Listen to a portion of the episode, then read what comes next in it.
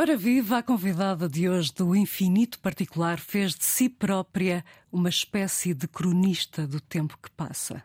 O Grande Prémio de Guadalajara e outras distinções confirmaram-na como uma das maiores escritoras universais. Acaba de editar Misericórdia, o livro que a mãe lhe encomendou antes de morrer, para que as pessoas tenham mais compaixão e empatia umas pelas outras. Lídia Jorge, olá. É muitíssimo bem-vinda. Muito obrigada, eu é que agradeço o convite. Eu é que agradeço ter dito sim ao meu convite. Eu pergunto-lhe, está confortável nessa cadeira? Também podemos chamar-lhe charrete? Ainda não. Mas Ainda não é charrete. Tem, tem umas rodinhas. Tem umas rodinhas, sim. Mas estou confortável, sim. Esta expressão, a cadeira a que chama charrete, está no seu livro Misericórdia. Foi um dever escrevê-lo, uma missão literária? Foi um pedido que a certa altura se transformou numa espécie de missão.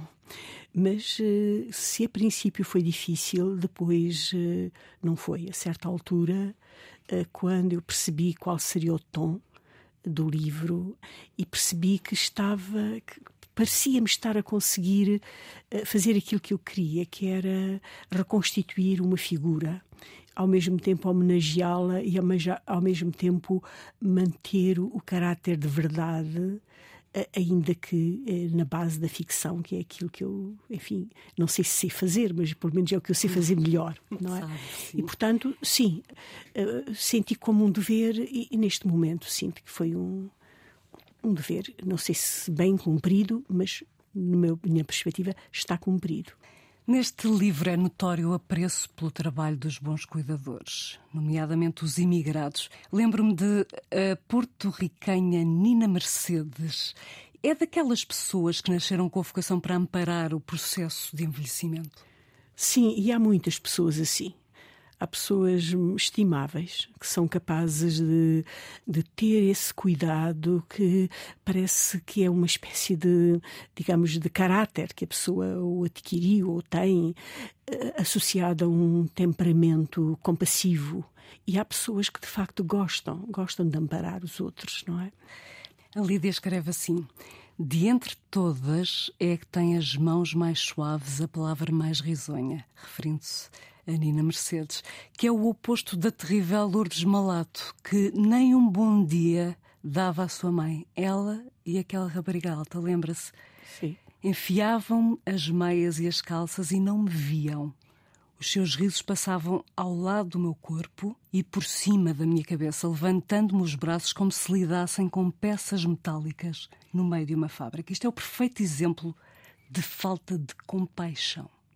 Sim, eu acho que acontece muito e eu anotei eh, ao longo do livro várias desse, vários desses aspectos eh, que são de facto reais.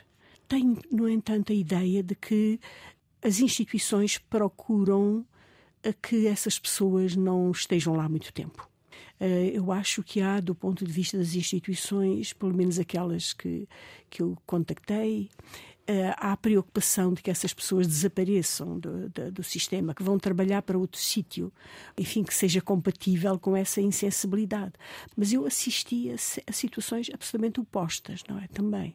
Lembro-me, e tenho referido isso, uma cena que me tocou muito, que foi encontrar um ucraniano ajoelhado eh, para que a pessoa, o paciente que estava ali, que não levantava, não podia levantar a cabeça, pudesse olhar olhos nos olhos isso de facto é alguma coisa que me toca muito, sobretudo porque a pessoa não sabia que ia ser surpreendida.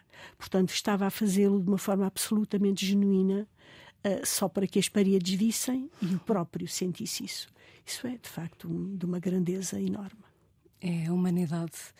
E esta Nina Mercedes também tem esse traço de humanidade, interessa-se pela sua mãe e é ela que quem pergunta à dona Alberti, sim, porque a sua mãe não gostava de Maria dos Remédios, não é? Alberta, sim. sim.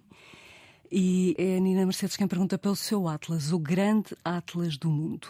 É verdade ou ficção aquela história relatada de a Lídia ter ficado presa durante vários dias numa cidade do Canadá por causa dos fumos do vulcão de Reykjavik? Essa, por acaso, é verdade. É, é, é, absolutamente verdade. Havia essa dificuldade. Aliás, toda a gente se lembra que nesses anos, uh, foi há talvez oito, nove anos, não me lembro bem, mas que não se podia viajar, que se fazia, portanto, no hemisfério norte havia uma grande perturbação, porque havia toda aquela fumarada, não é? Daquela, daquele vulcão que tem um nome que é impronunciável por nós, não é? Sim. Uhum. Também é verídica a história da chuva inesperada que acabou por ensopar e arruinar o grande Atlas do mundo da mãe. É mais do que verdade, não é? Isso é mais do que verdade. Digamos assim que é uh, uma daquelas situações reais que dão todo, digamos, que abrem a chave para toda uma transfiguração, mas que partem de uma realidade. E aí é, esse dado é muito importante, porque o Atlas, uh, os Atlas da minha mãe, sempre foram alguma coisa de muito importante, decisivo na vida dela e que mostrava uma porta importante e pela qual eu fiquei com um imenso apreço por ela, eh, o facto de, sendo uma pessoa que viajou muito pouco e que não teve uma formação para além de quatro anos de escolaridade, mas a curiosidade pelo mundo, a curiosidade pela, pela geografia e pela história terem sido sempre eh, uma constante na sua vida. Mas essa curiosidade por saber que legado se deixa do saber para o futuro é alguma coisa de muito importante e, neste caso, caracterizou uma, uma figura. A figura da sua mãe. Eu posso pedir-lhe que leia esta frase sobre o grande Atlas do mundo, por favor?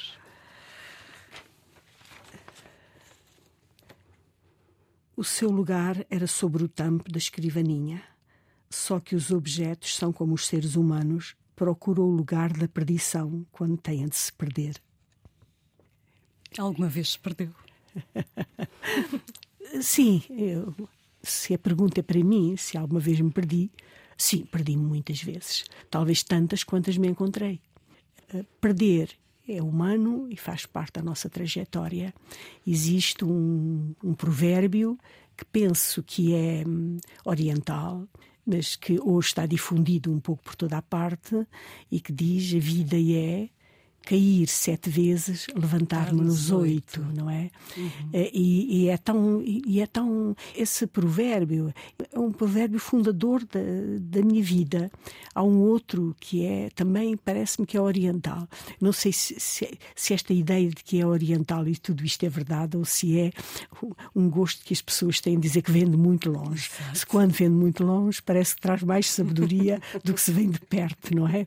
Mas que é o comboio errado por vezes leva-nos à estação certa. Adoro. E isso é de facto muito importante. Isso também me tem acontecido muitas vezes na vida. Abre-se uma porta e eu penso não era por aqui, choro durante três dias porque não era isto, não era isto, e depois de repente percebo não, isto de facto levou-me a um sítio inesperado e demonstrou-me, mostrou-me alguma coisa que era importante.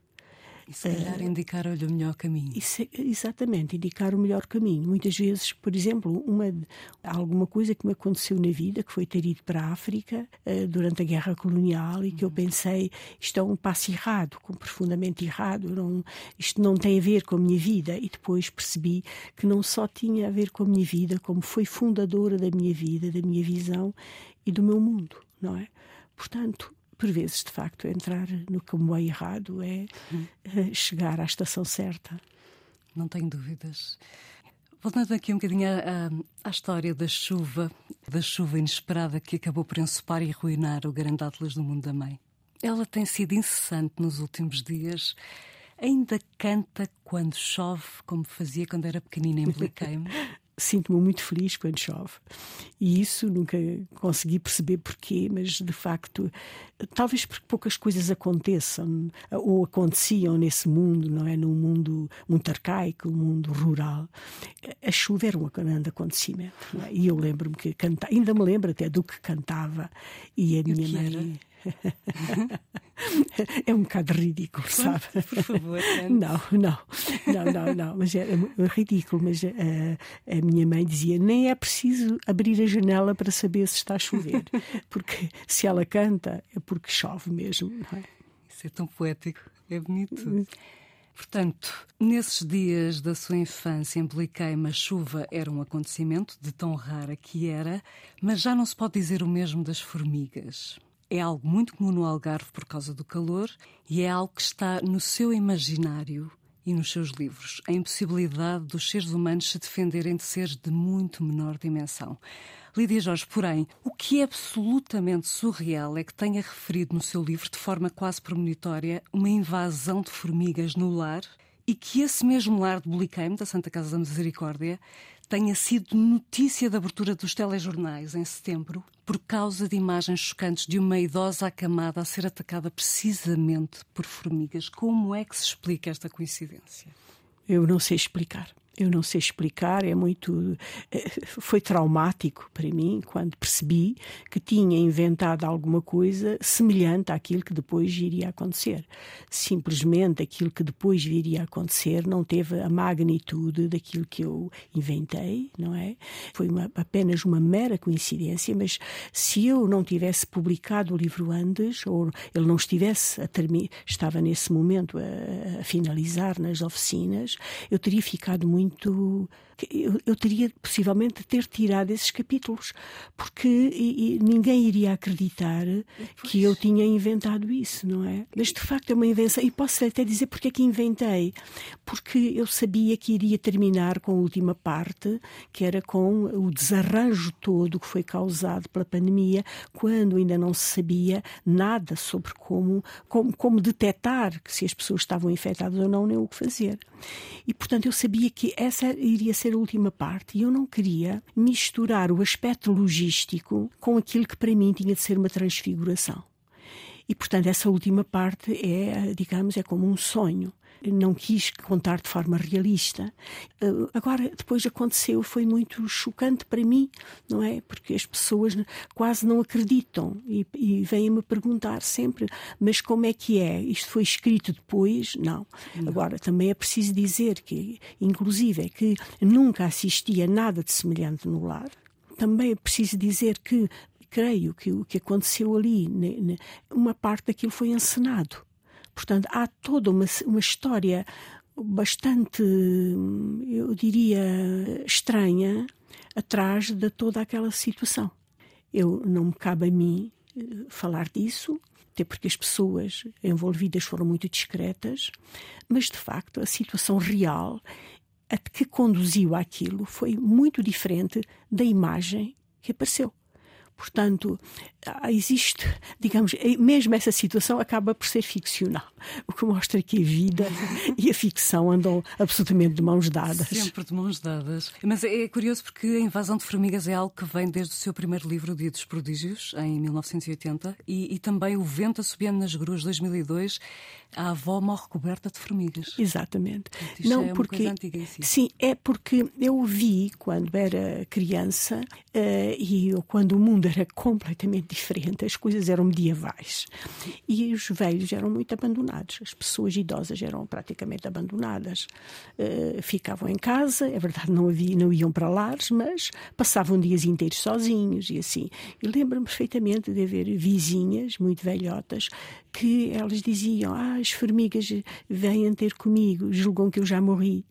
E isso foi alguma coisa que me chocou muito, não é? Porque eu via uma vizinha que se chamava vizinha Gertrudes Velha, porque era mãe de outra Gertrudes, não é?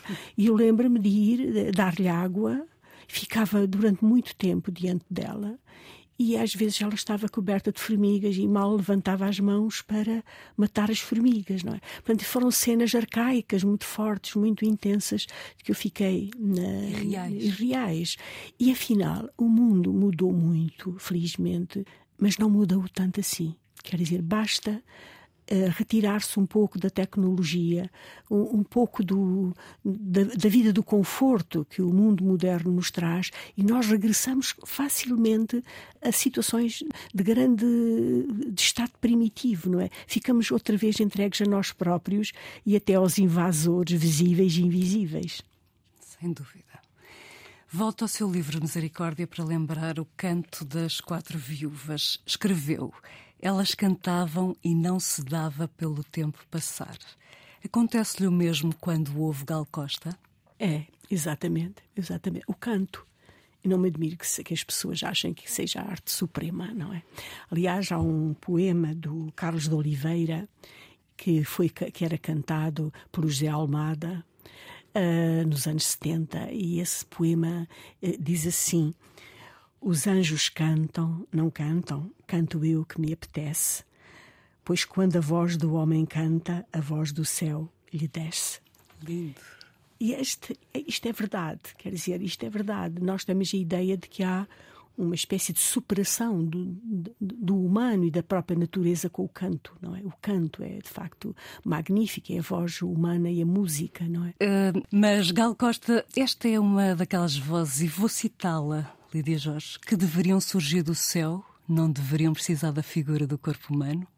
Sim, é verdade, é, é mesmo, é mesmo a Gal Costa consegue isso e ainda por cima ela consegue através do canto do amor humano mais digamos mais comum não é? Como é esse esse magnífico, essa magnífica faixa que é como um dia de domingo, penso que é esse o título, é como é, um dia, um de, dia domingo, de domingo, que ela canta eh, que ela canta acompanhada pelo Tim Maia e que é, é, de facto lindo, lindo, porque é, há um desencontro de amor e há uma aspiração a um novo reencontro. E é alguma coisa que acontece na vida de todas as pessoas, não é? E nós temos muito pudor em falar disso. É como se falar de, de, do amor comum, seja qualquer coisa que, que um caminho para o banal, mas é o banal, mas é aquilo que sustenta a vida, não é? E os brasileiros têm esse dom que é de transformar situações da banalidade do cotidiano e dos sentimentos é alguma coisa de muito subtil e muito e muito e muito forte. É também pela voz dela uns versos que dizem só quero o teu corpo, quero te dar o meu, sua alma guarde para falar com Deus. É de facto oh. o hino ao amor físico, não é? é? Que é absolutamente impressionante, não é? E, e, e, é lindo. E a voz dela partiu, mas não partiu. Não, Quer dizer, é ela partiu o corpo dela, mas a voz dela aí fica para muitas gerações desfrutarem, eh, enfim, como nós. Vamos então ouvir um dia de domingo de Gal Costa e Tim Maia.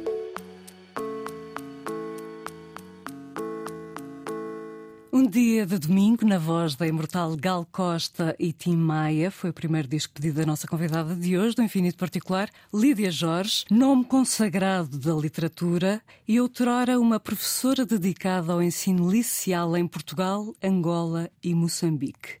Na Universidade Clássica de Lisboa chegou a ensinar didática da literatura. Senhora professora, como é que anos depois vê a Universidade de Massachusetts, nos Estados Unidos, a inaugurar a Cátedra Lídia Jorge, dedicada ao estudo da sua obra? Bem, vamos uh, uh, condensar. é com naturalidade. Pode parecer estranho, mas é com naturalidade. Tenho a sensação de que não é para mim. Compreendo. Tenho a sensação de que, de que é hum, para os livros e de que há alguma coisa que em que eu estou implicada, mas não estou ao mesmo tempo. Eu tenho a sensação de que há alguma coisa que se dirige à minha sombra e não propriamente a, a, a mim. Portanto, a sombra que também guarda o sucesso e as sim, distinções. Sim, porque o fundamental não está aí, não é? O fundamental não está aí. O fundamental está naquilo que se faz mesmo, não é? Na entrega que se tem, que se dá, que se, aquilo que se faz. E depois o resto.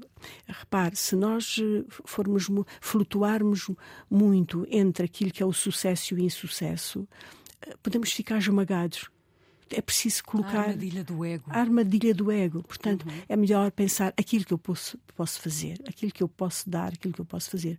Portanto, quando foi a inauguração da cátedra, pediram-me para eu fazer um, um, um texto. Eu fiz o melhor que pude. Portanto, e depois li o melhor que pude no meu inglês, um bocado, uh, um bocado portuguesado, mas li o melhor que pude e respondi às pessoas o melhor que pude. E depois fecho a, a janela, não é? E quando outra vez me pedirem para ir e para falar e para estar, procurarei fazer o melhor que sei, o melhor que posso. E, e, e, é assim que eu, que eu faço a minha vida. E depois agradeço muito as pessoas terem se lembrado e terem se reunido. E foi uma sessão lindíssima. E foi, quer dizer, foi, fiquei muito honrada, sem dúvida alguma. E não foi a única. Juntou-se a uma cátedra criada em setembro de 2021 na Universidade de Genebra, na Suíça. Sim, e essa solicita muito. Ainda há pouco tempo lá estive e tive de fazer também um, um daqueles discursos formais, longos, e uma... mas é muito interessante, e é muito interessante ser em Geneve, não é? Porque é uma, uma cidade muito particular e, e tem uma relação, neste momento, muito interessante da literatura portuguesa e da cultura portuguesa. Lídia Jorge sempre teve uma voz cívica fortíssima na sociedade portuguesa. Foi a favor da interrupção voluntária da gravidez, por exemplo, e desde março de 2021 é membro do Conselho de Estado, o órgão político de consulta do Presidente da República. Tem um novo reparo a fazer ao governo?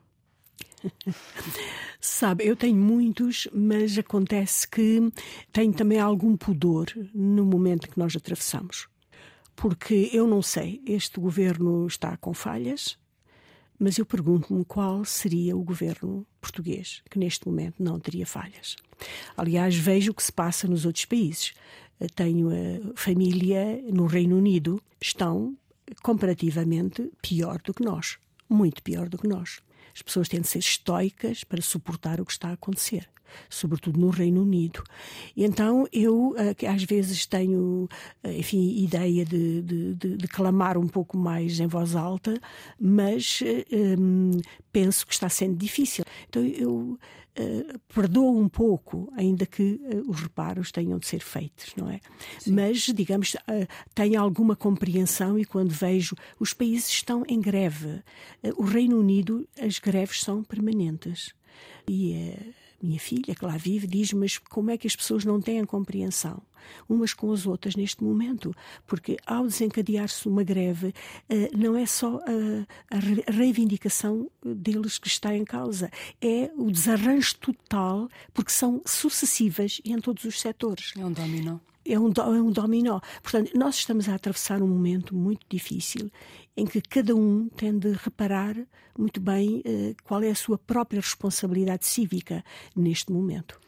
Por isso é que faz constantemente avisos à navegação, alertando atenção: tudo regressa, nada é adquirido, volta-se para trás volta-se para trás com muita, muita facilidade, muita facilidade mesmo.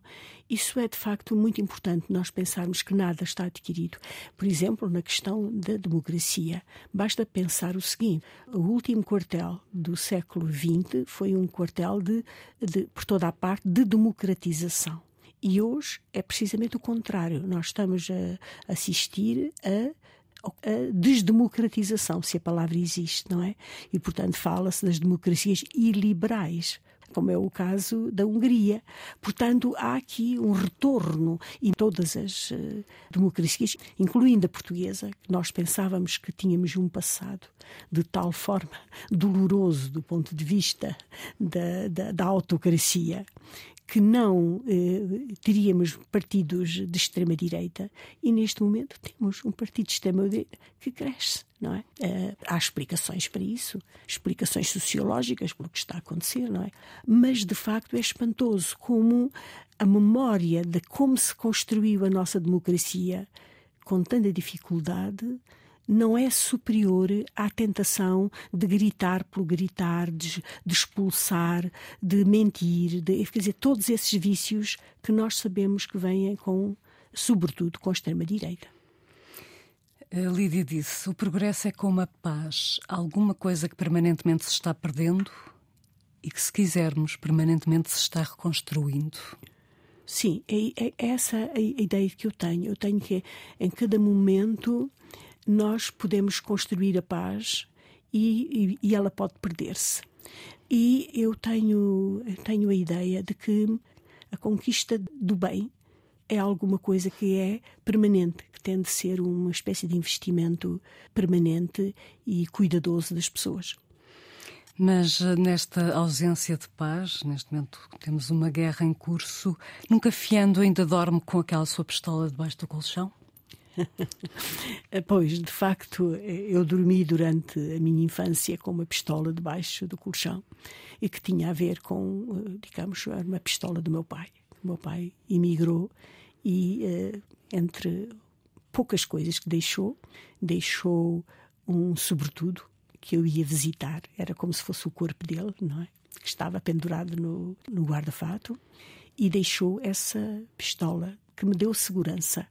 Eu tinha a ideia de que ali estava, digamos que ali estava o poder, porque na verdade, quando nós somos crianças, a mãe é a figura que dá tudo e o pai pode tudo não é? É uma síntese imperfeita, mas uh, ela, eu acho que explica bastante aquilo que a criança espera da mãe e aquilo que espera do pai. O pai pode tudo, não é? E o meu estava ausente. E ele, uh, essa imagem, eu, lembro-me de sentir aquele objeto duro debaixo do meu corpo. Uhum. Uh, e, mas nada me podia fazer mal. Nada me podia fazer mal, exato. A ideia era essa, nada me podia fazer mal. E isso é bom. Isso é bom, é uma, é uma ajuda, muito, foi uma ajuda muito grande. É uma força defensiva. Ainda é uma pessoa com esperança e que ama muito os outros? Eu sou esperançosa, sim. Sou esperançosa, o que é diferente de ser otimista. Por vezes eu sou esperançosa e não otimista. E não não é contraditório não é? Porque o realismo uh, faz-nos ser uh, faz-nos ser muitas vezes pessimistas se perceber-se que o passo seguinte não é de paz, que o passo seguinte não é de fartura, que o passo seguinte não é de sabedoria. Mas se a, a esperança é uma outra coisa, tem um passo mais adiante, não vive tanto da, da oscilação do tempo, é alguma coisa que se projeta no destino humano, no último destino humano. E eu aí penso que um, o instinto de sobrevivência, outra coisa mais do que o instinto de sobrevivência individual, o sentido da compaixão, é alguma coisa que é da, da natureza humana. Ser, não sei quando é que os animais que, que fomos como eh, seres, eh, enfim, primitivos, quando é que o sentido da compaixão se transformou em, em, sociedades gregárias? Não, não sei quando é que isso aconteceu, os antropólogos saberão, mas sei é que nesse passo que se dá, que se passa do pequeno grupo da matilha para, de facto, para a criação de sociedades, de, de grupos mais alargados, em que a sobrevivência advém de nós sermos uh, fraternos. Uh, marca um passo fundamental que está conquistado e que está no nosso ADN, que é a compaixão. O outro, o outro sofre e eu vejo-me nele e digo não, eu não quero que ele sofra assim, porque seria horrível. Mas a Lídia disse: Amo muito os outros. Eu pergunto-lhe: já trabalhou numa empresa onde tantos fazem questão de odiar os outros? Já tive contactos com eh, meios desses, de facto, e é deplorável. E não há compaixão. Aliás, o início do século foi horrível. Lembro-me de que havia um gestor tão furioso, tão furioso, não é? Que metia tanto medo aos funcionários que ia para qualquer sítio, mas deixava sempre uh, um casaco pendurado para meter medo, não é? E mais, tinha dois casacos, portanto saía com um casaco, mas deixava o outro para deixar as pessoas na dúvida. E mais, juntava cinco pessoas e dizia: Vocês são todos muito bons, mereciam todos continuar, mas um de vocês tende a balar. Às vezes dizia dois ou três quando o grupo era maior. E, portanto, olhava para as pessoas e dizia: Dou-vos um mês para provarem. Portanto, durante aquele mês, o que é que as pessoas faziam? Eu não seria capaz de trabalhar jamais. Numa... E isso transitou para alguma coisa muito perniciosa, que foi a escola. A escola em que os professores devem trabalhar em conjunto, devem ajudar-se. Não, houve um período que foi, de facto, horrível. E não sei se já terá terminado, creio que ainda não, em que o professor começou a ser a competir com o seu colega é uma competição que não pode existir dessa forma. Não pode, isso mata. Esse tipo de competição é assassino. Ele destrói a felicidade, destrói a noção de entreajuda. É horrível. Uh, mas ainda continua, digamos, há um clima neoliberal que atingiu a noção de empresa, que é, de facto, uh, assassino que destrói aquilo que é, que é inclusive, a, a, própria produtividade, não é? Sem dúvida. E, e, mais, e eu acho que se nota até quando se fala com as pessoas. As pessoas não olham para, para os nossos olhos. As pessoas estão sempre com os olhos noutro sítio. Falam muito rápido, não é? Querem passar por cima dos outros. Não ouvem a história do outro. Uhum. Vêm só para falar aquilo que pretendem, não é? Não deixam margem para o outro dizer eu pensava, eu julgava, eu sinto Não há. Não há empatia. Não há empatia. E, e empatia é uma palavra pobre, eu acho. Acho que simpatia é mais forte, não é? Porque empatia é estar, de facto, com o outro, mas simpatia é sofrer com o outro. E é um grau diferente. A gente não quer que as sociedades estejam em sofrimento permanente. Não, não é isso. Mas estão. Não. Mas, mas é querer. É querer, é que quando. Imaginar que o outro sofre. E se imaginar, eu não quero ferir o outro, não quero magoá-lo, não quero, não quero que se sinta infeliz, não é? Sim, essa é um bocadinho a sua filosofia. Eu percebo porque é que o seu marido diz: a minha mulher é a leveza mais suave que conheço. Ah, ele é simpático. é simpático. Ele é simpático. Está casada há mais de 40 anos com Carlos Albino, tem dois filhos, a Clara e o Duarte. E o Carlos dizia: estar casado com a Lídia é um desafio permanente. Não temos apenas problemas em comum, temos soluções. O segredo é resolvermos tudo a dois. Tudo até a saúde? Sim, até a saúde. Acho que neste momento, até que não estamos jovens, a saúde é uma, é uma, digamos, é uma prova permanente que se faz sobre se nós somos solidários profundamente ou não. Aliás, eu acho que uma das componentes do amor é a responsabilidade. A certa altura, a pessoa diz: uh, se eu amo, eu sou responsável. Mas nem sequer se faz este raciocínio. As coisas resultam em simultâneo. Está ali aquela pessoa que eu amo e, portanto, eu sou responsável. E, a certa altura, essa responsabilidade assume um, um, um, grau muito grande. E isso é, digamos, é uma componente que eu acho que é importante. E muitas vezes eu acho que muitas dissoluções que se dão apressadamente, eu espero que resultem como neste reencontro da Gal Costa, do, como um dia de domingo, não é? Em que depois da separação as pessoas querem voltar, mas muitas vezes são precipitações que não, não mereceriam continuar, não é? Uh, e que tem a ver exatamente com não se aguentar a responsabilidade. A responsabilidade faz parte, não é? Bom, o tempo, de facto, o tempo passa a correr. Este infinito particular está a chegar ao fim, mas não poderia despedir-me de si, Lídia Jorge, sem jogarmos um jogo. Esta. Há sempre aqui um pequeno. Sim. Esta é a nossa já famosa tómbola redonda. Ah, redonda. E estes papelinhos coloridos são reflexões, Sim. pensamentos, frases. Estou curiosa para saber o que é que o universo lhe quer dizer. Por Vamos favor, lá ver então, um o que é que quer dizer. Vamos aqui. aqui. é esta, que é vermelha. Se não queres que ninguém saiba, não o faças. Ah, bom, não concordo. É, é um provérbio chinês, mas não concordo. Se não queres, eu faço muitas coisas que não quero que ninguém saiba, mas eu quero fazer. E falas. Uhum. Aliás, é exatamente Cristo diz exatamente o que faz a tua mão direita que não saiba a tua esquerda, não é? Não é bem assim a expressão, mas é sim, é essa, sim, sim. não é? Não, nós temos de fazer muitas coisas na vida que não precisamos que os outros saibam, não é? Esse segredo humano é muito importante e mal de nós se nós formos completamente transparentes. Ser humano é ter segredo, não é? Ser humano faz parte. Ter segredo, manter segredo é uma das reivindicações que eu faço para que a humanidade continue a ser, a ser o que é. Mas mais é. tarde é. ou mais cedo esses segredos não vêm à tona? Não, há segredos, eu tenho, eh, e com certeza que toda a gente tem segredos que não que não queremos que ninguém saiba, porque eu acho que não se pode associar à palavra segredo a ideia de mal, de coisa que eu quero esconder dos outros, não é? Porque, aliás, é a ideia que está aqui. Esta é o provérbio chinês que diz: não faças mal, porque só deve fazer aquilo que deve ser sabido, não é? Eu quero é contradizer, mas sim, na sim. verdade é esta ideia que se tu eh, se fizeres mal, pode-se ficar a saber e, portanto, é, digamos, é uma sim, espécie é de uma prevenção cautelar, uma Exato. prevenção, não é? Uhum. Agora. Uh, de facto, existe outra, outra ideia. Quer dizer, eu quero fazer alguma coisa que não os dê nas vistas, que não seja, não seja visto. Não é? Aliás, no amor acontece exatamente isso. Quer dizer, faz parte da, da nossa vida, é, faz parte do nosso cimento humano, da nossa construção, da nossa subjetividade. Haver atos e haver situações, haver cedências, haver eh, falas que nunca além de um, uma ou duas pessoas, são testemunhas, não é? Vamos terminar com música portuguesa. Gostaria de ouvir Pedro Brunhosa. Eu gosto muito do Pedro Brunhosa, gosto porque é, como dizer, há uma vitalidade nele muito grande. Há certas canções dele, certas letras que são interventivas, eu gosto disso.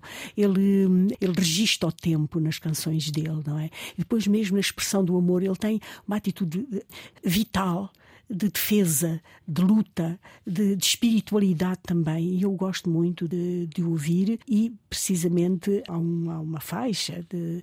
Não sei se agora nos novos meios se diz faixa. A faixa é de uma expressão muito antiga. Quando os, quando os CDs, os um, long plays tinham, tinham faixas. Agora já não há a faixas. Linguagem não. de guru. Lídia é. Jorge, a linguagem de guru. Bem, mas esse poema dele, do, do espiritual, eh, que é levantar voo, portanto, vamos levantar, vamos levantar voo. É lindo. Percebe-se que há aqui uma coisa de amor, que há aqui alguma coisa, um refrão que ele diz: Vamos levantar voo, longe das trevas, na voz das pedras, vamos levantar voo. Mas isto depois não é só o amor, digamos, há a coragem, uhum. está aqui o obstáculo. E ele diz: Vamos levantar voo, vamos por cima dos obstáculos. Exatamente. Eu acho que no tempo de com tantos obstáculos, vamos levantar voo se nós pudéssemos enviar para longe da Europa Oriental essa mensagem. Vamos levantar voo hoje. E de facto, se levantasse voo, seria a melhor mensagem que a gente teria no mundo neste momento. Antes de ouvirmos o Pedro Brunhosa, temos as despedidas. Este Infinito Particular contou com a Joana Jorge na produção, no som João Carrasco, autoria e edição Susana Bento Ramos. Muito obrigada, Lídia Jorge, pela felicidade que nos trouxe. Esse bem muito escasso, devemos encher com ela todas as algibeiras da alma para servir de escudo quando o seu oposto acontece, não é? É mesmo. Obrigada. Estas palavras são suas. Sim. Obrigada, obrigada. Obrigada pelo convite. Obrigada também a si pela preferência e por ter estado desse lado conosco. Desejo-lhe um ótimo Natal.